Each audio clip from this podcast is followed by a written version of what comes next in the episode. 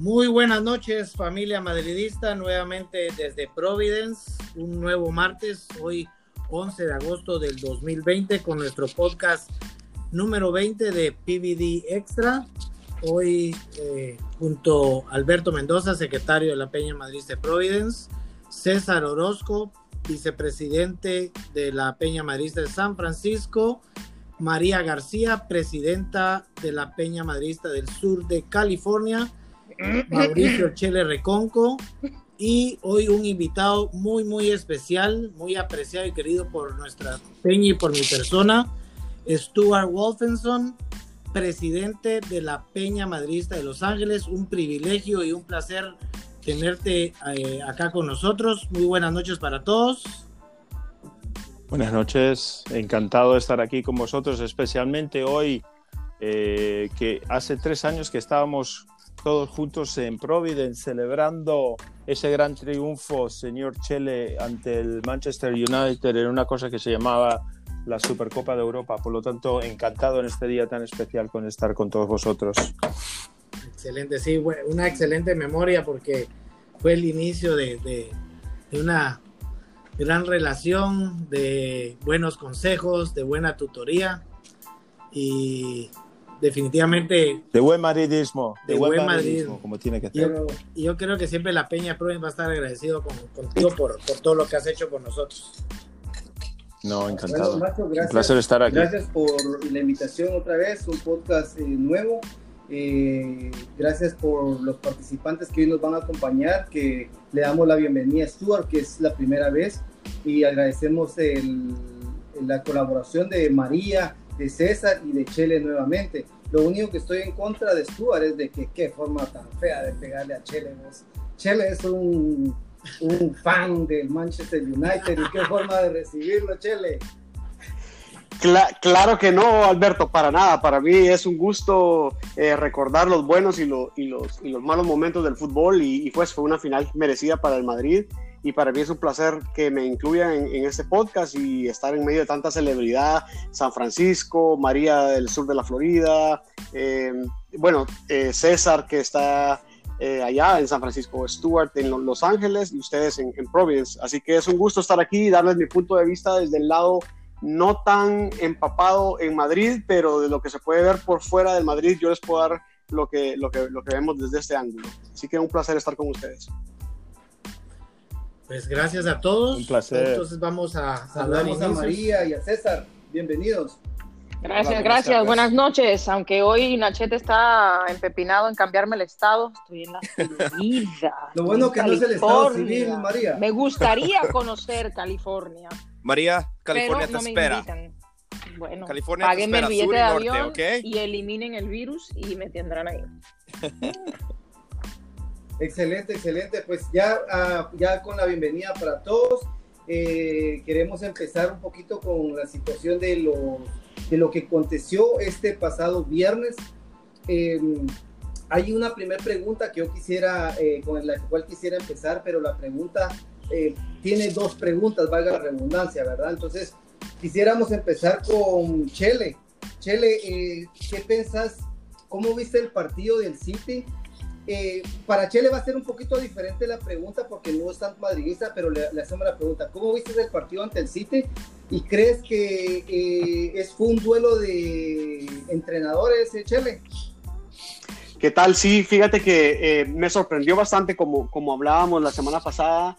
Me sorprendió el, el, actitud y no, el, para empezar el planteamiento de, de Zidane ya que los primeros minutos el Madrid quería salir jugando desde, desde abajo, algo que yo no, no estoy acostumbrado a verlo en el Madrid, tocando con pase, abriendo la cancha eh, a los lados, eh, con mucho toque, eh, invitando la presión de un equipo como el City, que es un equipo rápido, especialmente en los primeros minutos, cuando tienen los nervios de punta y lo que menos se quiere es, es invitar presión en tu, en tu, marco. Así que me pareció sorprendente lo que hizo Zidane, pero claro, con mucho respeto lo vi como diciendo, bueno, tal vez tiene algo eh, en espera algo que, que, va a hacer, pero lastimosamente no le salió y, y, sí siento que el City dio un mejor partido y, y merecido gane.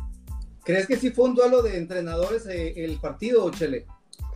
Eh, sí, yo creo que sí. Fue, fue, fue un duelo de entrenadores. Eh, y sí, yo creo que lo que le faltó al Madrid, obviamente, aparte de Ramos y la garra que no se le vio, fue como la confianza en ellos, como el, creer en el sistema.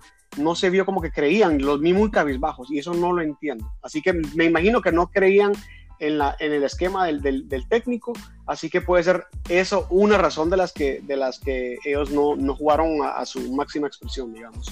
Oh, excelente, Chele. Sí, yo comparto mucho tu opinión, que creo que la, la, la, apuesta de Rodrigo en el planteamiento o en el once inicial, creo que no favoreció mucho al Madrid. Algo rapidito que yo vi, que estaban jugando, eh, incluso los mismos jugadores no confiaban en Rodrigo, porque todo el juego lo estaban planteando por el lado de Hazard. Pero vamos con María. María, ¿cómo viste el partido? ¿Y quién crees que es el responsable de la eliminación? ¿Zidane o los jugadores? Pues obviamente creo que es una, una, combinación, ¿no? Pero para mí Zidane no supo transmitir, pues no sé, el planteamiento que él tenía en la cabeza, porque si el que él tenía en la cabeza era lo que se vio en el campo, no entiendo nada. Eh, para mí el Madrid no, no presionaba, o sea, le daba espacio al City, que tenía que ser al revés. Em, no me disgustó Rodrigo, o sea, Rodrigo fue el que dio la asistencia, fue de los pocos que creó eh, peligro. Nunca entendí cómo mantuvo a Hazard 83 minutos sobre el campo cuando se veía leguas que, que no estaba bien y después Vinicius ni siquiera calentó.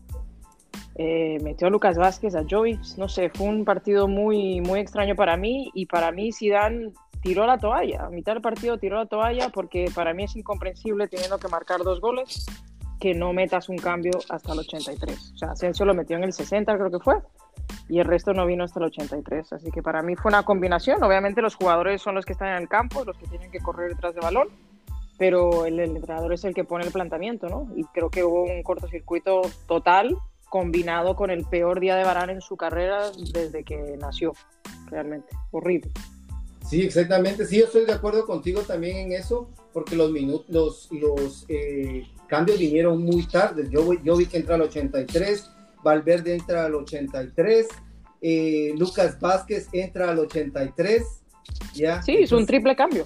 Sí, pero en el 83, no en el 71 o en el 65 o yo qué sé.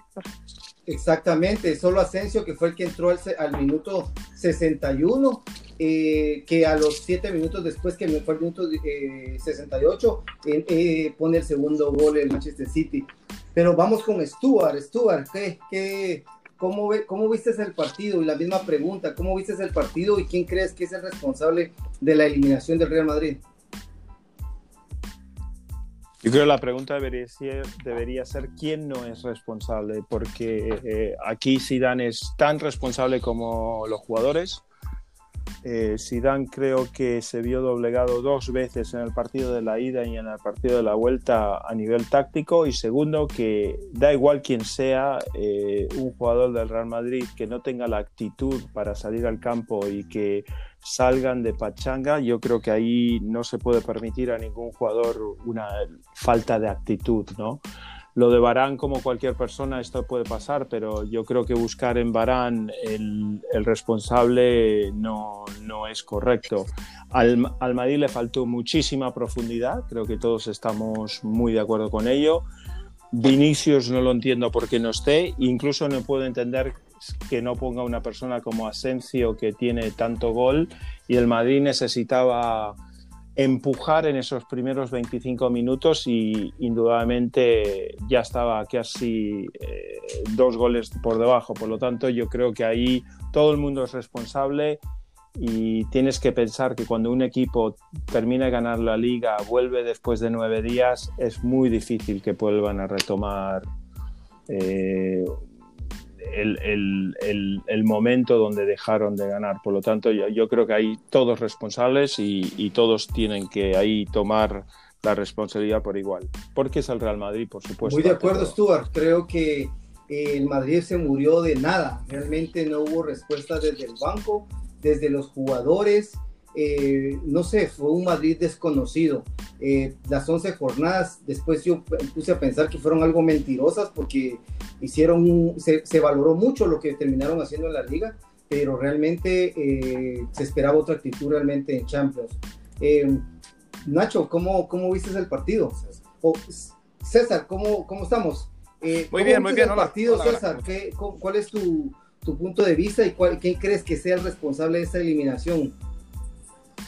Pues, qué partido tan aguado en general. Creo que uh, me voy a quedar con esa palabra para no usar algo peor. Este, pero este, creo que el Madrid venía obligado a hacer dos goles sin importar. Para, uh, siento que el primer gol no, nos bajó el ánimo porque cayó el tempranito porque Varane, de ahí en adelante Varane perdió, uh, perdió ese suspiro de él liderar esa defensa, este, pero no, en el campo quizá Varane tenga más responsabilidad que otros, pero por, por los errores que hizo, pero en lo táctico, Zidane, Zidane se puso a jugarle checkers uh, a, a, Guardiola y Guardiola le jugó ajedrez. Este, nos comió completamente, los cambios creo que todos le vamos a dar al mismo punto.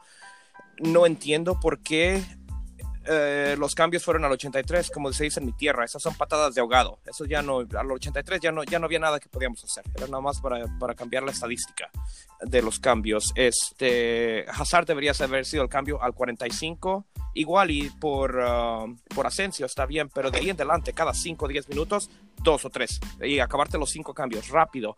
De hecho, el Madrid, después de la entrada de Asensio, el Madrid echó varios tiros eh, a puerta, de hecho este, y luego nos viene el segundo error y eso nos mata. Ese error nos mató despuésito del cambio y siento que de ahí, ahí fue cuando, cuando Zidane tiró la toalla de la manera en que le dijo Stuart. Sí, eh, muy de acuerdo. Fíjate, César, que yo he sido uno de los más críticos de lo que es Zidane como entrenador y no es de ahorita, sino Nacho es testigo de que yo vengo diciéndolo desde que inició la temporada, porque veo un Zidane que no sé si es incapacidad de leer el partido o no, no entiendo, porque nunca los, los, cambios son eh, con un margen de un minuto 60, por decirte, siempre es al último minuto, entonces a veces siento que eh, él le, cuesta mucho reaccionar ante un partido. Pero sí, muy de acuerdo contigo. Nacho, eh, ¿cómo, ¿cómo viste el partido? ¿Y quién crees que haya sido el responsable de esta eliminación? Yo creo que coincido con la mayoría de todos. Eh, la responsabilidad creo que es de tanto de Zidane como de los jugadores. Yo podría llamarle un partido mediocre, porque no te puedes poner a jugar un partido donde estás jugando tal vez el partido más importante de la temporada, sabiendo que venías de ganar la liga. Para mí es un partido mediocre. Yo creo que el partido se perdió desde el momento de la alineación. No tendría que haber metido para mí a Hazard ni Rodrigo. Lo, Rodrigo lo justifica un poco por el hecho que fue el pase de gol de, de, Benzema. Los cambios muy tarde. Decía César, uh, Zidane jugó checkers y Guardiola ajedrez. Yo creo que los dos se respetaron mucho, pero yo creo que hubo algo muy importante. Los dos estaban jugando al error del, del rival y le salió la partida a, a Guardiola porque cabalmente los dos goles fueron errores de, de Varane. Eh, lamentablemente difícil señalar solo a Varane porque yo creo que son 11 contra 11. Pero también quiero recalcar algo que hablamos en el episodio pre-Manchester City o uno anterior, de que decían de que Varane sí era un líder. Y aquí demostró que él no es un líder. Él sin Ramos no tiene liderazgo. Él puede ser buen futbolista, pero si no tiene alguien que lo empuje y le, le, le dé ese kick, no, no, no se ve la, la, diferencia. O sea, hay un Barane con Ramos y hay un Barane sin Ramos. Entonces creo que el City no ganó el partido, el Real Madrid lo perdió, los cambios demasiado tarde y creo que, que hubiera, como dice Stuart, Asensio hubiera podido entrar mucho antes, es un jugador que tiene gol, que tiene drible, que tiene desmarque y que abre juego también. Y nosotros éramos los necesitados de los goles, no el City. Sí, efectivamente. Eh, solo antes de dar una pequeña opinión, eh, para eh, Stuart, que es la primera vez que está con nosotros, le quiero hacer una pregunta extra. Stuart, ¿te sorprendió bastante el no, el no ver a Vinicius en, en la alineación y te sorprendió más que no jugara o estuvo bien eso?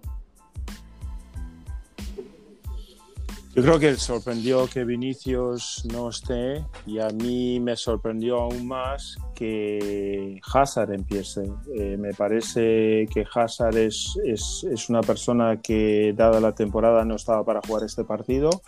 Eh, yo creo que ahí es donde me sorprendió aún más, porque es un jugador que lleva teniendo muchos problemas con el tobillo es un jugador que viene, que, para el Real Madrid vienes con 80 kilos y, bueno, a mí ha sido la gran decepción eh, de esta temporada Hazard. Por lo tanto, yo creo que, que no esté Vinicius y que, apueste por Hazard en lugar de un Vinicius, en lugar de un Asensio, me pareció algo más que nada, en especial que, que la defensa del, del City eh, es una de las peores defensas, donde si tú tienes profundidad y tienes dribbling, inmediatamente ellos cometen un error, te cometen un penalti en los primeros 15 minutos y estás en el partido. Por lo tanto, a mí, a mí me, me, pareció igual de sorprendente lo de Vinicius como que Hazard Excelente. Una pequeña opinión personal, rapidita. Para mí es Zidane el responsable porque te puedes equivocar en, la, en el 11 inicial pero no te puedes equivocar a la hora de hacer tus cambios, porque los cambios te dan la oportunidad de rectificar lo que si un jugador no funcionó o de funcionar el esquema. Una cosa rapidita, Barán se equivocó en los dos errores, pero hay que destacar que fueron errores forzados por el Manchester City, o sea, no fue exactamente que él los provocara. Eh, la otra cosa es que se habla mucho de los errores, pero si Barán no hubiera metido esos dos goles, de todos modos no hubiéramos pasado porque necesitábamos dos goles y solo se hizo uno. Si hubiesen habido, el Real Madrid hubiera anotado tres goles, si hubieran quedado 3-2, creo que sí se, debería de magnificar. Pero también rebate que si el City no hubiera metido goles, no te hubieran desinflado tampoco. Pero al minuto 28 empataron. Sea, no es mucha la diferencia. Y la otra, la otra cosa es que se habla mucho, de, yo en lo personal creo que todos hablamos de la eliminación del Madrid y es muy relevante porque es en octavos. No se pide que el Madrid sea campeón de, de Champions todos los años, pero creo que es un equipo que tiene la obligación por la historial de, de por lo menos, menos cuartos, semifinales. ¿Verdad? Es que van dos años cayendo en, octavos y eso, eso son viejos esqueletos de antes, ¿no? Cuando se caía contra el Lyon y cuando se caía... Liverpool. Y Caímos seis años seguidos en octavos eh, en el final de los 2000. seis años. Seis años hasta que llegó Mourinho. Y María, y, recuérdate que el del año pasado contra el Ajax también no jugó eh, Ramos. Ese es el común denominador. Sí, bueno, pero en ese Ramos porque se marcó su canelita en Ámsterdam, pero pero que no puede ser que, que, porque no esté un jugador se caiga el equipo así. O sea, eso para mí no, no es excusa, todos son jugadores profesionales. Si tú, como dice Stuart, ¿no? si tú como jugador profesional del Real Madrid no tienes suficiente motivación tuya propia para salir a comerte el césped, que es lo que yo siempre pido, que salgan a comerse el césped, no a verlas venir ni caminando, porque iban caminando a mí en la primera parte. Eh, entonces no mereces ponerte esa camiseta, ¿no? O sea, no sé, para mí hubo un cortocircuito total y, y del aspecto psicológico, ¿no? Como dice Stuart, quien se fue de vacaciones es muy difícil volver a conectarte. Si tú te acabas de pasar 10 días en un yate y llegaste con arena entre los dedos de los pies, es muy difícil engancharte como tienes que estar, ¿me entiendes? Ellos tenían que salir con el cuchillo entre los dientes y salieron con uno sí, pero de mantequilla, o sea, horrible. al 100% contigo, María, en ese comentario, 100%. Yo creo que al final todos estamos de acuerdo de que fue un mal planteamiento, fue una mala tarde, un mal partido y que sí habría que poner más atención a lo que viene en el futuro. Pero pasemos a la siguiente eh, pregunta. Chele, te hacemos participar de un poco del Madrid. Eh, eh, Zidane en rueda de prensa dijo que el 95% en esta temporada estuvo bien hecho. No sé si ustedes tuvieron la oportunidad de escuchar eso. La pregunta es, Chele, ¿qué te pareció la temporada del Real Madrid? Pues me pareció, la verdad que buena. Eh, no en su totalidad, porque el Madrid, eh, ustedes son la afición que siempre esperan ganarlo cualquier competición en la que están, ¿no? Entonces esta es una decepción, no solo por, por el resultado eh, de ser eliminados en, Champions a, instancias cortas, sino por eh, la manera en la que se perdió. Pero la temporada yo pudiese decir que sí la rescataron, eh, el, el, el, break de, del COVID les sirvió a ellos para cambiar el momentum que se venía viviendo en la, en la liga y sí me parece admirable que, que hayan podido ganar la liga ya que es, es, el trofeo que les ha faltado por, por, muchos años, ¿no? O sea, es el que, el que menos han ganado. Así que por ese lado me parece exitosa la temporada y eh, lástima la decepción que va a quedar este punto en la manera que fueron eliminados contra el City, porque pudieron haber dado una pelea o por lo menos un esfuerzo más, más grande. Excelente, Chele, muy de acuerdo con eso. Stuart, eh, ¿estás de acuerdo con el comentario de Zidane de que el 95% de la temporada lo hicieron bien? ¿Qué te pareció la temporada del Real Madrid?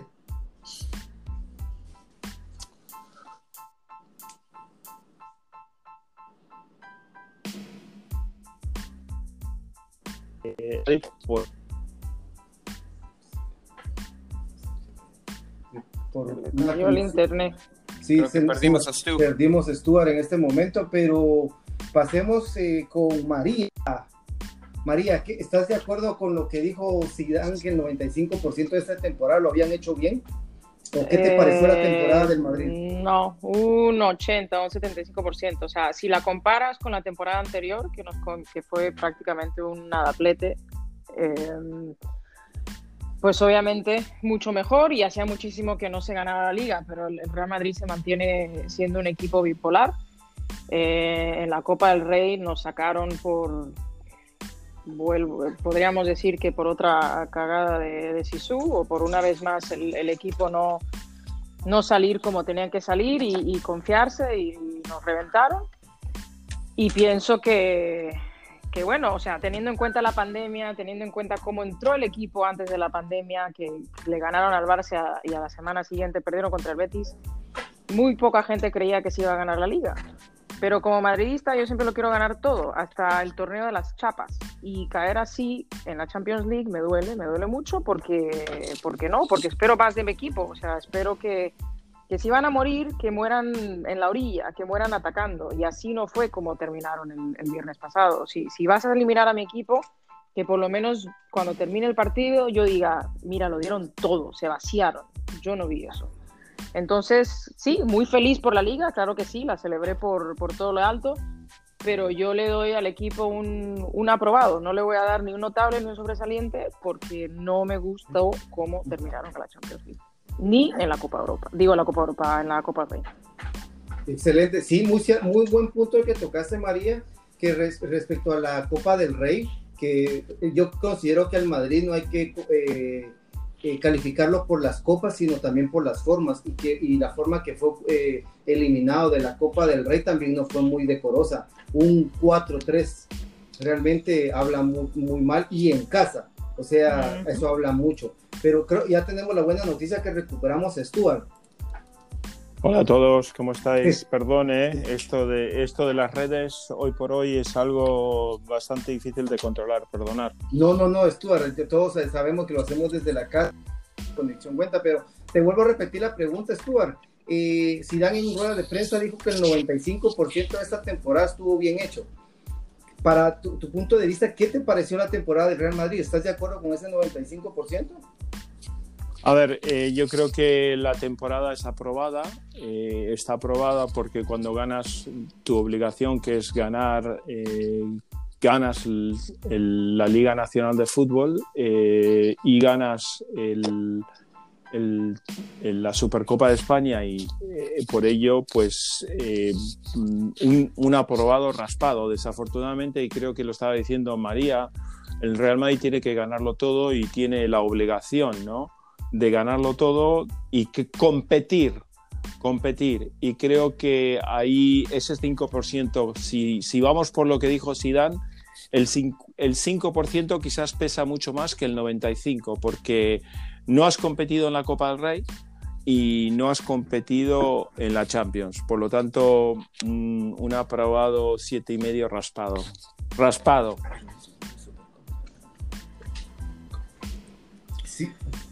Yo creo que sí es importante también recalcar lo de la Supercopa de España, porque es un título.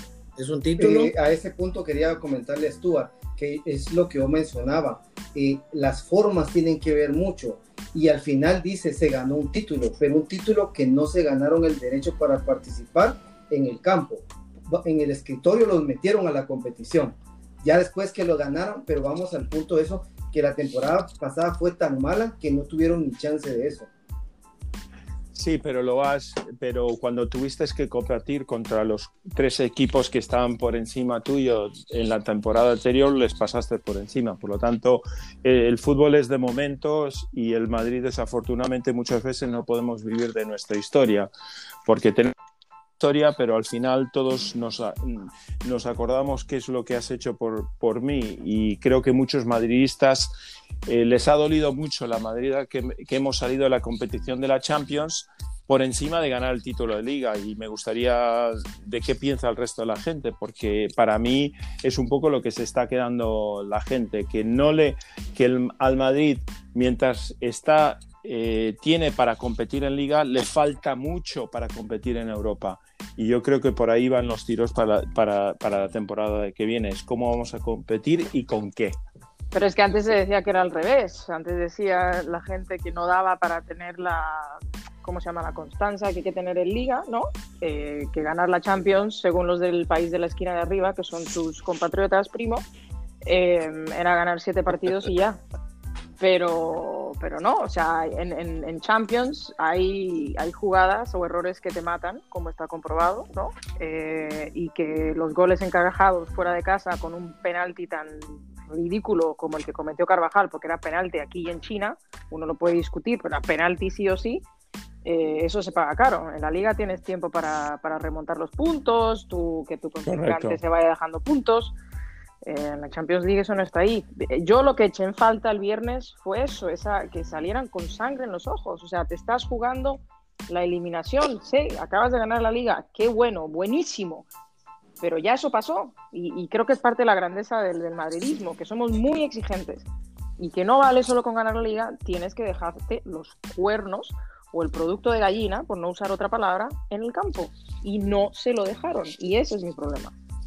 Excelente, María. Solo para resaltar lo que decía Stuart, que le pasó a los tres en grandes equipos en la Supercopa. En lo personal, me parece que uno de los mejores partidos y planteamientos que yo le he visto a Zidane, que lo admiro, fue el primer partido contra el Valencia, que le ganaron 3 a 1, que al minuto 65 ganaban 3 por 3-0 y solo Dani Parejo descontó de penal al minuto 90, ¿verdad? Pero vamos con Nacho.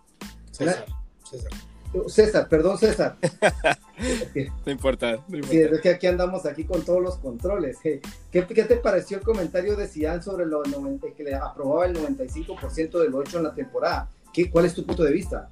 Pues yo estoy de acuerdo con el grupo, la verdad. O sea, temporada buena, sí, porque se ganó. Se ganó dos cosas. Y sí comparto tu punto de que quizá para la Supercopa el Madrid lo ganó en el, el, Madrid se, metió a la Supercopa en el despacho, pero eso no importa. El Madrid, todos veníamos con una, ah, una muy mal, mala, mal, sabor de boca del año pasado para, ver, para meternos a la Supercopa y jugamos un partidazo con el Valencia, tú mismo lo reconoces. Así es de que empezó bien, pero poco a poco el Madrid se desinfló, nos faltó yo creo que este Madrid está para 40 juegos, no para 60. Y para ganar Champions League ocupa 60.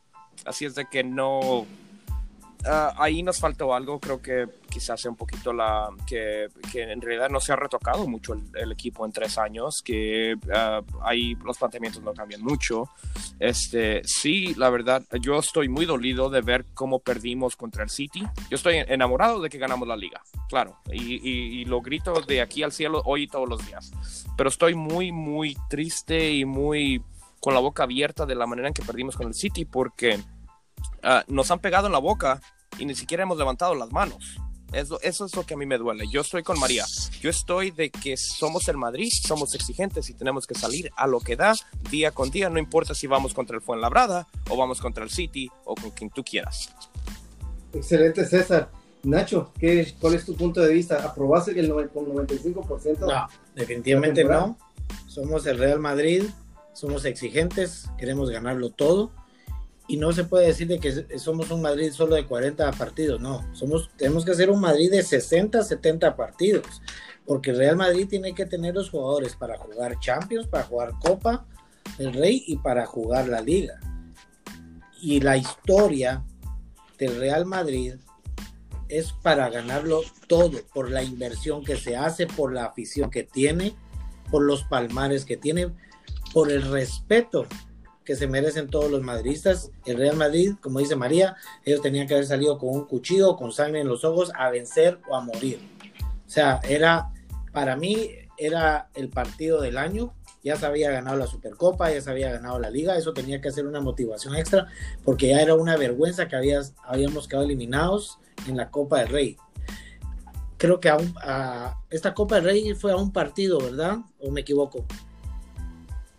No, eran, eh, un, a, dos. Un, partido, un partido, un partido, cada uno. Es eliminación simple, un partido cada sí, es el, nuevo formato. Entonces, yo creo que no estoy de acuerdo con lo que dice César de que 40 o 60, no. Si son 70 partidos, los 70 tienen que estar preparados y listo el Real Madrid para competir en las tres. Por eso es de que se hacen contrataciones, por eso tenés una plantilla de 25 jugadores pero eso es a lo que me refiero, Nacho. Este Madrid de ahorita no está para jugar 60. Debería de estar para 60, pero no está. Este Madrid estuvo para 40. A ver. Sí, porque eh, eh, eh, los suplentes del Barcelona serían titulares quitando al Barcelona, Atlético de Madrid y ahí para abajo podrían ser titularísimos en cualquier equipo. Los, los, los suplentes del Madrid.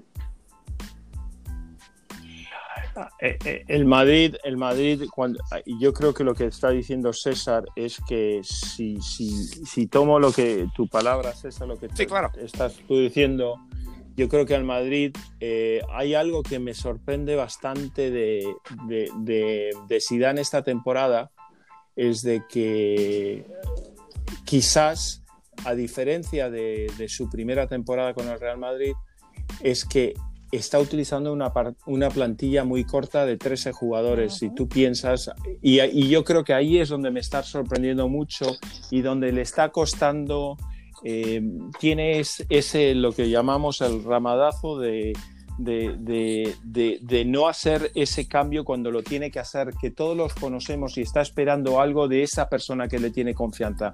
Él tiene sus 13 jugadores, entre ellos incluye a Hazard, que lo ha puesto en momentos donde no tenía que, poner. Y quizás le ha costado hacer esos cambios y por eso creo que, e, si vamos bajo ese, esa apuesta de, de 13 a 15 jugadores, la plantilla está muy corta y vas a tener problemas, en especial cuando tienes a un jugador que me parece que ha hecho una gran temporada como Modric, que no puede estar jugando 60 cuando tienes 34 años. Y yo creo que ahí vienen las oportunidades del Real Madrid, es con los 36 jugadores que tienes, ¿cómo lo vas a, cómo lo vas a gestionar?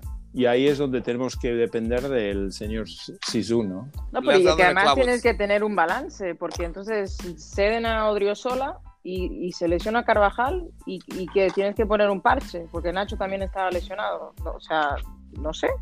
Eh, la plantilla, cuando yo regresé de Kiev, que a los tres días creo que fue, me tiraron el masazo de agua fría de que Zidane se iba. Eh, se supone que se iba, según él, porque no le llegaba su mensaje a la plantilla y no sé qué, no sé cuánto. Y ya sabemos lo que pasó con los otros dos que vinieron. Y se supone que este hombre iba a venir, iba a, hacer cambios, a rejuvenecer la plantilla. Bueno, aparte de Vinicius y Rodrigo, la gente joven no ha jugado mucho que se diga. O sea, Valverde empezó a jugar un poco más eh, pero por una lesión de Casemiro, si no me equivoco. No fue porque él decidiera que Valverde iba a jugar o que le iba a dar la oportunidad a Valverde.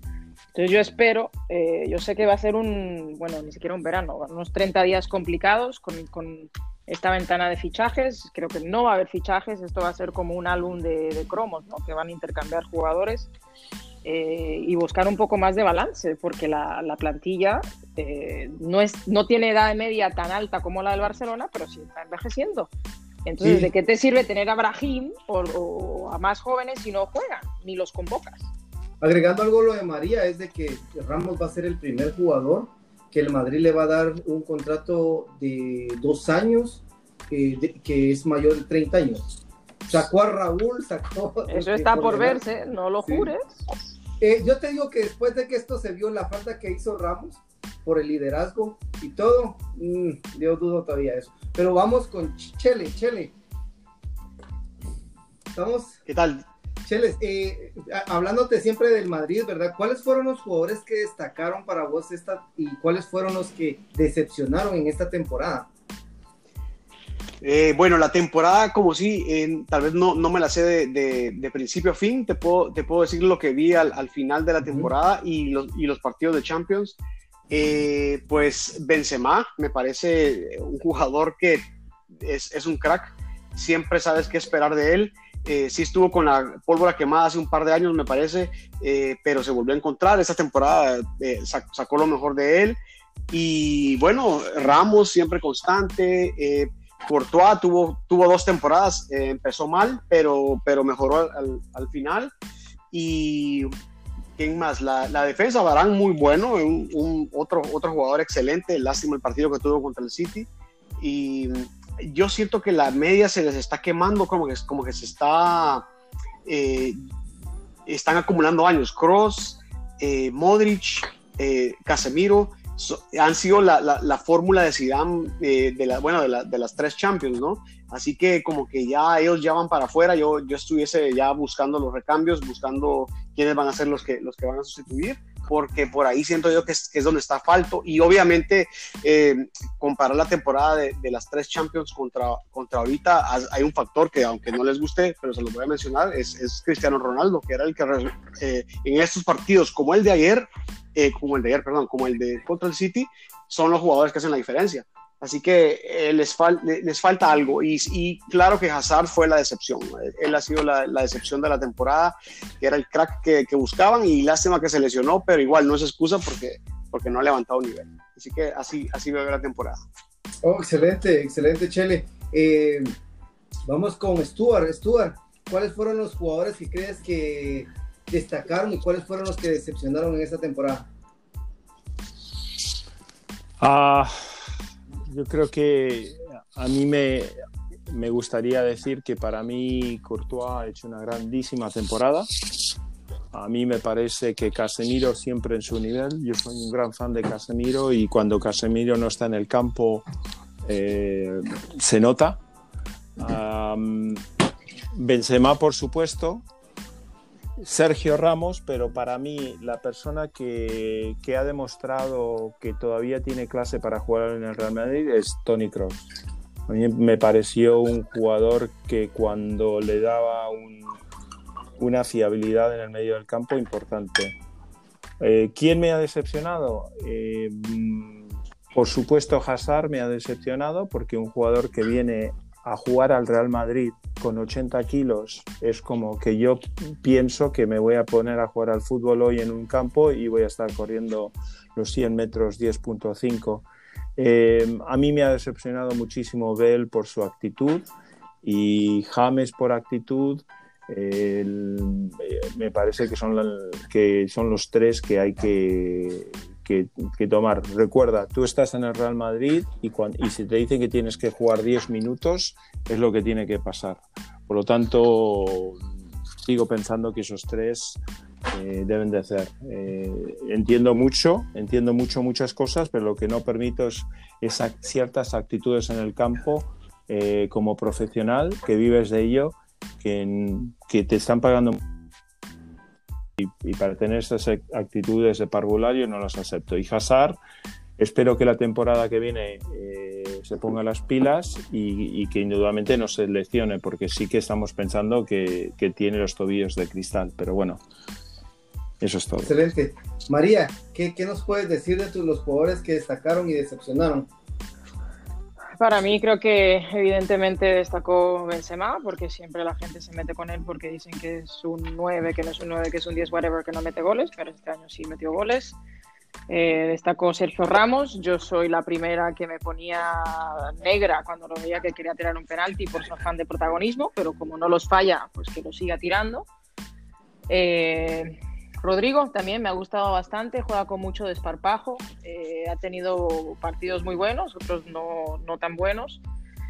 Y, bueno, yo soy muy de, de, Luquita, ya saben que soy Luquita fangirl number one y creo que esta temporada tuvo mejor año que el, que el anterior, le vino muy bien eh, tener descanso en varios juegos el partido malo que tuvo sí fue contra el City, o sea, no, no, no me gustó mucho, pero en el que ganamos la liga se marcó un, un partidazo, ¿no? Y decepciones, pues los mismos que dice todo el mundo, ¿no? James, Bale, eh, esa falta de, actitud. y Nacho, Nacho también me, me, quedó a deber muchísimo. Nacho es un jugador que normalmente te cumplía jugar a 30 segundos o un partido entero y este año ha estado mal, mal posicionado, muchas lesiones, no, no sé muy bien qué, qué pudo haber pasado ahí. Y, bueno, y diría también que Jovic, pero me ha decepcionado más fuera del campo que dentro de él. Dentro, si no le llegan balones, no puede rematar si nadie le centra un balón. Pero fuera del campo, con sus decisiones durante la pandemia, de irse de viaje, luego regresa y se parte un pie, eh, cosas que yo a un jugador del Real Madrid no diría que no se las permito, porque tienes un, como si una, tenemos una barra de medir más alta para ellos y él tiene que entender dónde está parado. Y creo que todavía no lo ha entendido. Eh, no, digo que ni sea un buen jugador ni un mal jugador, pero no me gusta las cosas que está haciendo, los errores que está cometiendo fuera del campo. Excelente, María. Sí, eh, Nacho tiene las, las edades de la media que alguien, que Chele creo que comentaba, que se, están envejeciendo. Cross 30, Modric 34, Casemiro 28, con una media de 30.6 años. Media de edad. Ya con esa media, para el próximo año no creo que nos alcance. César, ¿cuáles son los jugadores que destacaron y cuáles fueron los que decepcionaron desde según tu punto de vista? Pues ah, creo que al igual que todos, o sea, Benzema regresó a ser el Benzema que mete goles, eh, porque no había nadie más, o sea, tú, dime la razón que quieras, Benzema y vino y te metió 21, ahí estuvo para empezar, o sea, Benzema vino y te hizo una gran temporada, te respondió de 9 y te respondió de 11, cuando le tocó jugar en la esquina a veces para hacer el campo a otro. Este, me sorprendió Ramos porque vino y metió cuanta paleta la pelota la dejaron tirar este, pero ahí el mismo problema. No puede ser que tu defensa central y tu capitán sea quien sea tu segundo mejor goleador de la temporada. Es, no, me alcanza la cabeza para comprender cómo en el Madrid esto ha llegado a pasar. Por la misma razón, jugadores que me desilusionaron mucho, la falta de actitud y de ganas de estar ahí por razones personales o no, tanto de James como de Beo, este, Jovic, otro. Creo que a Jovic le quedó muy grande la camiseta del Madrid por la primera temporada. Jovic tiene mucha promesa, pero Jovic tiene que cambiar esa actitud fuera del campo. Y creo que esa salida a Serbia y el regreso y la partida de pie, como dice María, eh, eso le afecta a él mentalmente y afecta a ciertas personas quizá en el vestuario. Y es ahí donde a veces este, las desconcentraciones empiezan y después terminas con una plantilla de 15, porque no hay la confianza para darle minutos a más. Excelente. Eh, Nacho, ¿qué, ¿qué podrías decirnos de los jugadores que, que destacaron? Para mí los que destacaron empezando desde abajo sería Courtois. Excelente temporada la de Courtois. Creo que le costó mucho eh, haber salido de esa presión después de haber tenido un campeón de tres Champions seguidas como lo fue Keylor Navas. Después me quedo con Casemiro, que es un tractor y definitivamente el corazón y la garra que le pone. Y definitivamente yo siempre he sido pro Benzema. La gente lo critica por la falta de gol, pero no ven que él abre juego, que jala marca, que hace jugadas. Lamentablemente él lleva el número que tal vez no debería llevar, porque es el 9, entonces nosotros a un 9 le exigimos que sea un matador o un killer en el área y que sea jugador que meta más de 25 o 30 goles, lamentablemente él no lo hace, pero hace otras cosas, incluso tiene trabajo defensivo, lo hemos visto defender, cosas que ni siquiera hacen los mismos defensas. La decepción para mí, veo, veo me tiene a mí ya cansadísimo. Pero aparte de Bale, porque Bale ya sabemos la historia que desde la temporada pasada viene igual casi, pero del, del, campo que hayan jugado, ¿cuál crees que haya sido tu jugador que decepcionó? Porque Bale, fue, podríamos decirlo que por actitud, pero de juego en juego. Tal vez como dice María, Nacho, porque se espera más de Nacho, sobre todo sabiendo que es un canterano, pero también ojo con lo que voy a decir. El rendimiento de Carvajal ha sido pésimo toda la temporada. No es el mismo Carvajal de, hace una o dos temporadas. No tiene el mismo nivel, se le ve más flojo, más impreciso. Es más, María creo que ya lo mencionaba, un penalti que no había necesidad. El del contra el City en el partido de ida. Esa fue, fue una jugada tonta o de niños. Eh, con, con, esos dos me quedaría. Aparte de lo de Veo, que para mí Veo se tiene que ir ya sí o sí, él no está comprometido con el equipo, él no quiere estar con el equipo y él debería respetar, como dice el dicho, uno no muerde la mano que te da de comer. Ok, eh, un pequeño comentario, yo creo que el Madrid tiene que entender, como ya notaba Nacho y en su momento en un podcast yo lo dije, hice una mención de lo, que, de lo importante que es como jugador Benzema, pero para mí entonces el que está fallando es Zidane, porque durante la temporada, antes del COVID-19, Benzema, que es el que tiene que echar los goles, pasó 11 partidos sin echar un solo gol. No sé si vos te recordás que lo hablamos mucho de eso. Entonces, un, el 9, que ya después vamos a ver si eso, si tiene o no tiene, pero en la referencia de gol pasa 11 partidos sin echar un gol, para mí es, eh, creo que es inaudito en un Real Madrid que pretende eh, título. Voy a tirar unas preguntitas rapidito en cualquiera que quiera contestarlas. Hay dos, Vinicius en un momento el Paris Saint Germain lo quería. ¿Ustedes creen que esta, esto de, de, haberlo dejado todo el tiempo en la banca y las pocas oportunidades que ha tenido con, con Zidane puedan hacer de que salga? Y los otros serían Rodrigo Jovic, que tampoco han tenido mucha oportunidad con, con Zidane. ¿Qué piensan? Yo pienso que no, yo pienso que eso es humo del AS y del marca. Eh, ya saben que lo que vende ejemplares o te genera clics, que es donde está el dinero hoy día en las redes sociales, es el humo y es hablar del Madrid. Y si tú miras los minutos jugados esta temporada, Vinicius es de los que más ha jugado. El Vinicius no se va para ningún lado, pienso yo. Estoy, estoy totalmente de acuerdo. Vinicius y Rodrigo estarán ahí un par de años más como mínimo si es que les va mal. Y yo no veo eso. Yo creo que ellos dos están ahí para quedarse. Es puro humo. Este, hay, hay otros que tienen que estar en la lista alta de darles prioridad a salir, pero el problema es que muchos de ellos no quieren. Sí, eh, eh, Chele, eh, Ceballos, ¿cómo lo viste en la Premier League? Porque está la, la propuesta de que quieren regresarlo al Madrid. Vos que ah, jugadorazo. Jugadorazo, clase, muy, muy bueno yéndose adelante eh, buena visión, los pases que mete son unos pases eh, muy precisos, creo que eh, es un buen pasador de la pelota y, es, una clase de jugador y no sé, no sé en el estilo de, del Madrid si no encaja, no sé si ya están jugando mucho a mucho toque, pero en el, en el Arsenal de Arteta, que viene, bueno, tres años de la escuela de Pep, se está viendo muy bien, o sea, Arteta le ha venido, pero a, levantar el juego muchísimo a, a Ceballos, así que eh, Ceballos es un jugadorazo, me parece eh, un, jugador muy creativo. Oh, gracias, Chele. Bueno, vamos con otra pregunta. Eh, Stuart, ¿cómo ves al Madrid para la siguiente temporada? Con mucho trabajo. Eh, el Madrid en el si el Madrid necesita una persona arriba, necesita una persona para, para suplir al tanque de Casemiro, para darle un poco de descanso, de, de, de, oxígeno. Eh, y sí que se ha demostrado de que basándonos en lo que ha pasado con Nacho, eh, basándonos en lo que dice María, el Madrid necesita una persona también que, porque está, sabemos de que cuando Sergio Ramos no está y no va a estar, em, esperemos que esté, pero cuando no esté, eh, se nota eh, que quizás un jugador como Barán eh, le falta compañía, ¿no? Por lo tanto, el Madrid tiene que reforzarse y yo me reforzaría ante todo en la media. Yo creo que tienes una media que se está eh, que, está en una edad crítica, que están por encima de los 30 años y yo creo que ahí puede haber la oportunidad.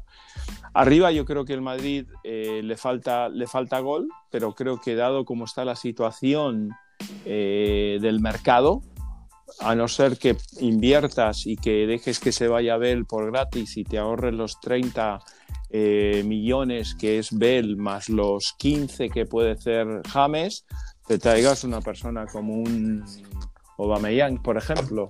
Entonces, ¿Qué quiere venir? Es un jugador que quiere venir, por eso te digo. Bueno, paga él su... Ya, quizá un band para la arriba, un, un, curita arriba, como se dice, uno que te dé un año o dos. Yo lo dije el otro día.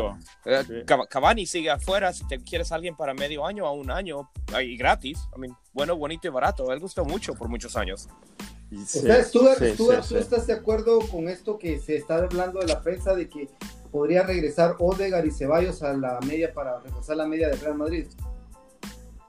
que Odegar ha demostrado de que es un jugador de, mucho, de mucha clase y mucho toque y creo que debe de volver. A ver, cuando tienes 36 jugadores en plantilla, eh, yo creo que el Real Madrid, una persona como Odegar que ha jugado lo que ha jugado, eh, ha demostrado que tiene la clase para jugar al Real Madrid.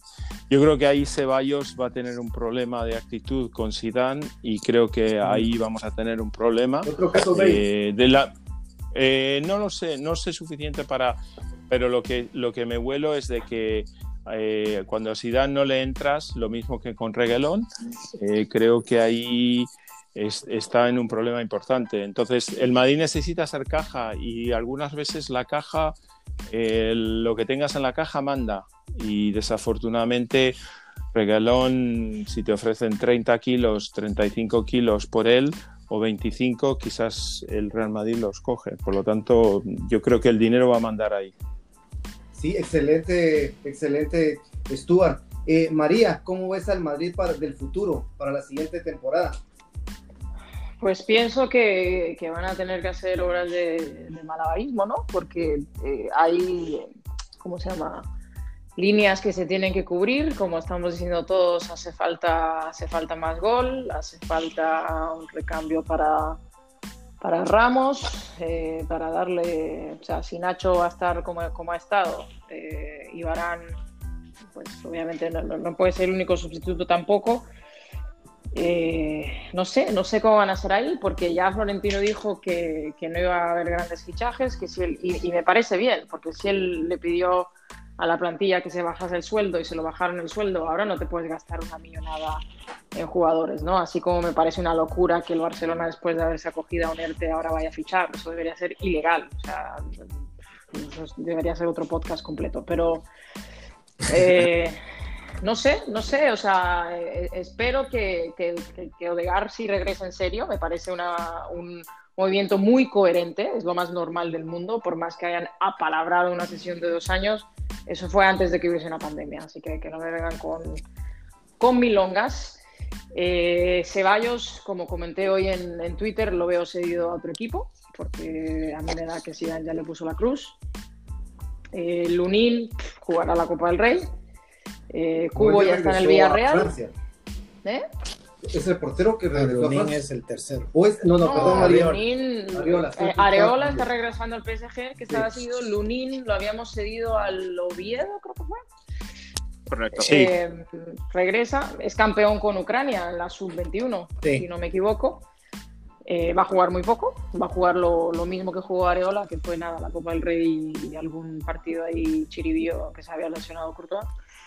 Eh, y, no sé, ¿qué más seguido nos quedan por ahí? Eh, Odriozola, yo dije que también lo veo seguido a otro equipo si no hace una pretemporada descomunal, porque Odriozola es otro que me ha dejado, me ha quedado a mí a deber. ¿eh? Eh, ha tenido un partido bueno y 20.000 malos. yo creo que... Sí, pero si has vendido Sí, María. No, no, que, que, digo que, que, algo, algún movimiento tienen que hacer en la defensa. O sea, no se puede quedar como está ahora mismo, porque vistos hay que no hay recambios. Entonces, algo tienen que hacer. Ya, ya no sé si Odriozola es la respuesta. María, te hago una pregunta ahorita pronto, disculpa Nacho. ¿Prefieres quedarte con Nacho como está hoy o, prefieres traer a Vallejo y ver qué, ver qué te da de regreso? Vallejo siempre está lesionado. Eh, no, eh, me, quedo con Nacho, le doy una oportunidad más. Sí. Ok. Ya que estamos hablando de fichajes. No, estoy, en, eh, estoy en acuerdo contigo, de hecho. Ya que estamos hablando un poco de fichajes, ¿creen que fue buena idea de, volver a ceder a Cubo en, este, en esta ocasión al Villarreal por un año? Sí.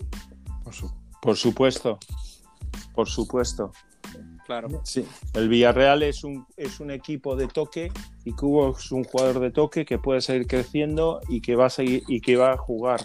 A mí me parece una cosa muy coherente y el Villarreal está haciendo un equipo bueno para competir y me parece una, una, gran posibilidad porque ya tienes a otros jugadores ahí en esa posición. Entonces, por supuesto, que demuestre como lo está demostrando Odegaard. por descontado. Eso es, Cubo es muy joven, tiene que foguearse. No puedes poner a un chavalín de. ¿Qué cuántos años tiene Cubo ahora? 17, 18.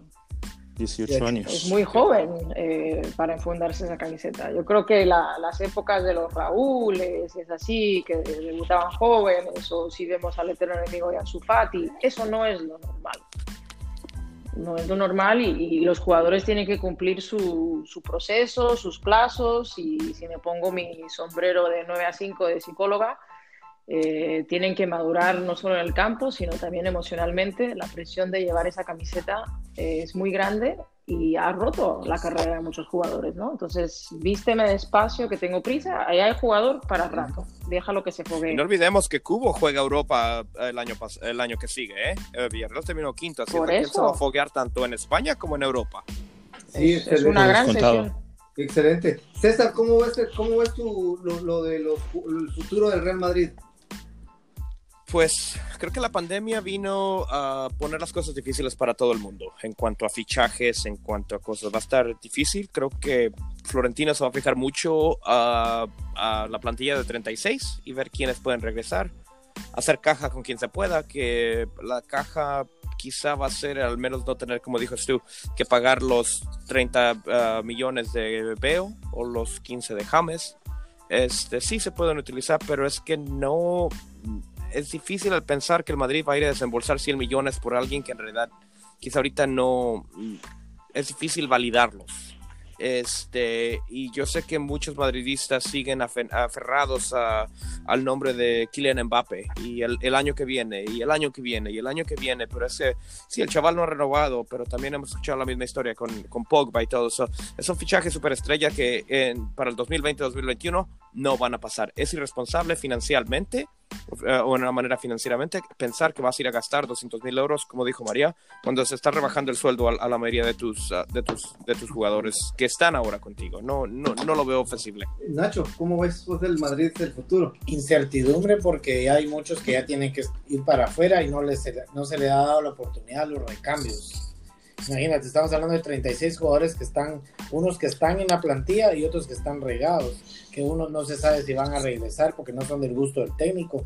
La otra cosa, como decían todos, ¿por qué vas a gastar plata si, si le has rebajado a tus jugadores que están contigo? Otra cosa, gastaste 130 millones entre Jovic y Hazard y han sido un fracaso. No te, no te vas a venir a arriesgar a gastar millones otra vez en jugadores que no te van a dar la talla. Para mí va a estar un poco complicado. Habría que ver qué, cuál es eh, el plan de Sidán. Para mí tendría que empezar ya a usar más a los jóvenes, a darles más minutos, porque definitivamente la media del Madrid es preocupante. Es preocupante. Yo creo que está arriba de 26, 27 años. Bueno, pero ahora Odegaard va a bajar esa media. pero imagínate, solo estamos hablando de un jugador, María. Chile. Claro, porque es súper joven. Yo, si fuera el Madrid, yo si fuera el Madrid me fuera a, recoger a, Aubameyang. Ese jugador para mí es top 3 delantero del mundo y yo creo que será 2, 3 años más a, top, a nivel. Ese jugador es ese jugador es el que necesita el Madrid. Él, él, pudiera ser eh, nuestro Ruth Van Nistelrooy del 2020. Sí, definitivamente. Por supuesto. Bienvenido sea. ¿no? Envíale, por favor, envíale ¿estás ahí? las palabras. Sí. envíale las palabras. Con la opinión de, de, los, de los cuatro madridistas que están ahorita aquí en el podcast, ¿cómo ves o cómo augurás el, el futuro del Real Madrid? Eh, yo lo veo difícil eh, a, en, a nivel Europa a nivel competiciones eh, Champions, a nivel el, el, rey de las copas, el rey de, de Europa lo veo más difícil, o sea, más cuesta arriba de lo que lo, que lo han tenido años atrás, ya que están tratando de hacer la misma fórmula que les dio las tres Champions, lo veo yo. O sea, trajeron a Zidane de regreso y él lo, en, en este partido contra el City me sorprendió muchísimo. O sea, no me pasa, o sea, eso no me pasa porque salió con, con todos los jugadores de experiencia, claro, pero, pero no tenían la garra. Entonces, tal vez ya lo ganaron todo, ya no tienen el mismo hambre que los jugadores que están en la banca. No sé cuál es la fórmula, cuál es la solución, pero, pero lo que todos ustedes han mencionado, y estoy aprendiendo mucho de, escucharlos hablar, pero sí, la, la, media, la media la vi lenta contra el City, y son jugadorazos, son cracks eh, mundiales los tres que están en la media, pero, pero lastimosamente los veo muy lentos, así que eh, lo veo difícil y más que todo que Zidane quiere venir a hacer lo mismo que, que hizo antes, así que no sé, la verdad que ustedes sabrán y, y una perspectiva desde fuera, les digo, lo, no los veo como los favoritos ni, ni el top que eran antes eh, para, para, este próximo año, a menos que hagan contrataciones nuevas, pero por lo que está ahorita, no, no siento yo que, que van a estar en sus mejores momentos. Gracias, Chele, por... Con, con todo respeto, por supuesto. Es un comentario no madridista, no como nosotros que hablamos muchas veces con la ilusión. Solo una cosita entre las dos cosas. Cubo no puede regresar al Real Madrid porque él, él, él, no, él es un jugador extracomunitario. Y el problema es que en el Madrid, eh, Militao, Rodrigo y Vinicius son los tres jugadores eh, extracomunitarios de la plantilla. Aparte de eso, que Japón no permite la doble nacionalidad de los, de, las, de los ciudadanos japoneses. O sos o no sos. Y hablando de lo de esto, lo de del futuro del Real Madrid, el reto es vender. Porque media vez no se vendan jugadores, vamos con la misma plantilla que está, incluso, excepto un, cedido, es lo único que se va a tener para, para, para, para poder competir para la siguiente temporada. Nacho. pero no solo vender, porque al Madrid siempre le. O sea, no es vender solo tus jugadores y sacarle tajada a lo muchísimo que se ha devaluado Bale y James, sino que al Madrid siempre le venden carísimo. Siempre, siempre, siempre. Entonces vendemos barato y compramos caro. Y lo que pasa es que después de una pandemia. Que, los jugadores que tiene el Madrid ahorita para vender es eh, Nacho, eh, pues Bale, James, Lucas, eh, incluso querían vender a, a, a, ¿cómo se llama? A Modric, ¿verdad? Se habló, se está hablando mucho del intercambio entre Dybala y Isco. Eso es humo. Y e Isco, el, vueltitas de croqueta, dijo María, pero faltaría ver. Bien, escuchando a, a Mauricio, eh, aquí pongo una idea. ¿Cómo ves un trueque Aubameyang, Bell por Bell y Ceballos? fuera excelente para el Madrid. Fuera lo mejor que le pudiera pasar al Real Madrid. Definitivamente. Eh, de cara a, a Bell ser un jugador que le gusta trabajar poco y jugar mucho y el, el, Arsenal siendo un equipo que le van estas actitudes bastante sabiendo lo que fue Alexis Sánchez, etcétera, etcétera, etcétera. Eh, ¿yo ¿Firmas o, o no? Eh, sería un buen, un buen cambio para, para el Madrid. Eh, para el Arsenal perdería muchos jugadores ahí. Pero bueno, pero no, ¿quién no, no, hay que descartarlo, ¿no? Porque Bell es un buen jugador también, es un crack, simplemente la actitud es, es, es, malísima. Así que, y también es propenso a lesión, así que eso es otra cosa, un factor en contra de él. Vos que sos del Manchester United, ¿Pogba va al Madrid o se queda en el United? Este año no va, no va al Madrid. El, eh, el United pide mucho, me sorprendería demasiado y, ha bajado mucho, sí, claro, ha bajado mucho su nivel. Pogba no es el jugador que salió de la Juventus. Eh, tuvo un año, eh, entre los tres años que ha tenido en el, United, tuvo un año bueno y los demás irregulares. Es un jugador demasiado irregular para, para el nivel Madrid, siento yo. Eh, y necesita estar, un jugador que necesita estar rodeado de muchas estrellas para que él alce su juego. Pero, él nunca va a ser un líder y, tiene mucha habilidad, pero, pero tiene muchas condiciones, así que muy regular para mí. Entonces no, no creo que el Madrid ya lo quiera, aparte. Chele, pero él también estuvo teniendo actitudes de como Bale en el Manchester United. Sí, con Mourinho más que todo. pero quién no con Mourinho, ¿no? Pero bueno, el, sí, que, ahorita... el que es es. Él es un jugador difícil, él es, él es un, un, bueno, un jugador moderno, ¿no? De esos que, que venden camisolas, son una marca total, son marketing y se enfocan muchísimo en eso. Eso le está robando a su habilidad, siento yo.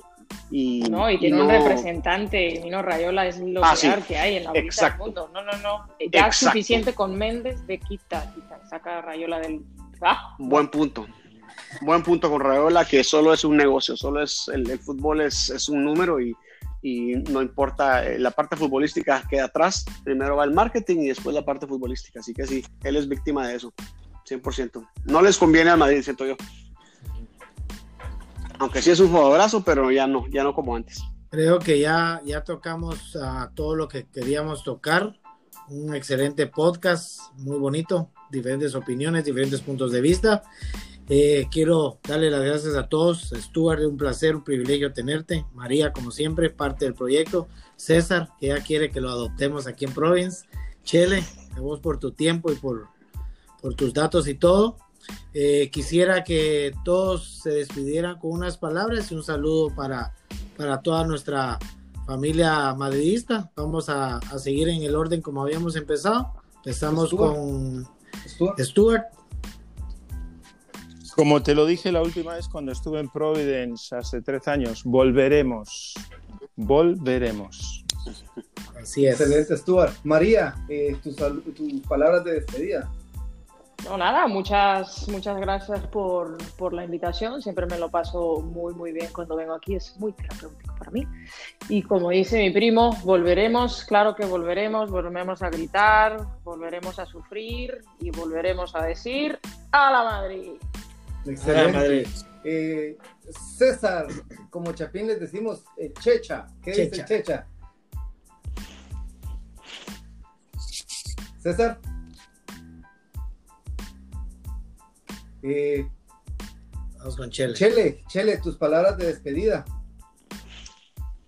Eh, bueno, otro, otro podcast más para mí con ustedes. Es un honor eh, meterme en, la, con los madridistas y, y, opinar, ver cómo hablan, ver lo que piensan y puedo dar yo mi, punto de vista. Me encanta el, el, podcast, me gusta estar con ustedes, hablar de fútbol y, y, nada, estamos a la orden y es un placer siempre estar con ustedes y, aprendí mucho de, escucharlos hablar. Eh, sé, sé, un poquito más del, del, Madrid y bueno, estamos un paso más hacia, hacia el corazón blanco ¿no? del Madrid. Así que les agradezco y por tenerme y siempre estoy a la orden. Gracias. Oh, excelente. César, ¿estás todavía ahí? Perdimos la comunicación con César. Pero bueno, eh, yo agradeciéndoles a todos por, por esta aventura del podcast. Terminamos el primer año, eh, la primera temporada, eh, eh, acompañando al Madrid, dando nuestras opiniones. Y para mí ha sido un placer conocer a María, que ya tengo varios podcasts de poder compartir con ella. César también, que aunque perdimos la comunicación, pero César, un saludo. Stuart, es un placer de poder compartir este, esta experiencia con, contigo. Esperamos que sea, no sea la primera ni la última. Y un saludo muy especial a Chele, que no hace mucho lo conozco. Y quiero expresarle mi admiración y mi respeto porque aparte de este podcast también tenemos otro proyecto en una radio donde yo lo he empezado a conocer y sé que es, un, es una persona con mucho conocimiento del fútbol y en especial de la liga inglesa y en especial también a Nacho que me ha dado la oportunidad de acompañarlo en este proyecto. Y como siempre digo, eh, compartan este, este podcast eh, y siempre este podcast está abierto para todo el que quiera participar. Nacho, te cedo las palabras de despedida. Yo creo que ya Alberto lo dijo, es un placer estar con todos ustedes, un privilegio. Eh, María, Stuart, mi respeto y admiración siempre para Stuart por todo lo que ha hecho para, por nuestra peña. Proven siempre está agradecido por el apoyo, por la ayuda, por, por todo lo que has hecho. Eh, María también, hemos eh, logrado tener una bonita amistad. Eh, Chele, tenemos muchos años de conocernos desde, desde la universidad. Y Alberto, pues que es parte de nuestra directiva. Les agradezco por su tiempo, por su disposición. Es un placer estar con todos ustedes, una familia madridista. Espero que este proyecto pueda seguir creciendo y que lo podamos hacer mucho más grande. Y como dice Stuart, como dice María, volveremos. Vivimos por ti. A la Madrid. ¿Cómo es? Vivimos por ti, vence por nosotros. Y jala Madrid. Eh, un abrazo hasta California. Un abrazo hasta Miami. Tenemos dos personas en Miami. Tenemos a Che. Oh, Chele está aquí abajo. Sí, Chele vive en. ¿Dónde es que vivimos? En Weston, ¿verdad? No, ah, ya me mudé, estoy en Palm Beach, pero, pero cualquier día de estos eh, que haya partido el Madrid, nos les unimos ahí a, hacerles, a hacerles porras. lejos, yo estoy en Davie. sí, estuve en Weston, pero bueno, ahí estamos a la orden siempre, cualquier cosa. Así que, igual, igual. Y, qué bueno que te acordaste, Nacho, que, que ella está en, en, Florida porque le estabas diciendo que estaba en California. Ya sí, mandando para allá. Así, y lástima que César perdimos conexión, está en San Francisco, pero un fuerte abrazo Jala Madrid y nada más. Hasta la próxima. Un abrazo. Gracias. Buenas noches. Adiós. Un abrazo. Saludos a todos. Gracias. Gracias.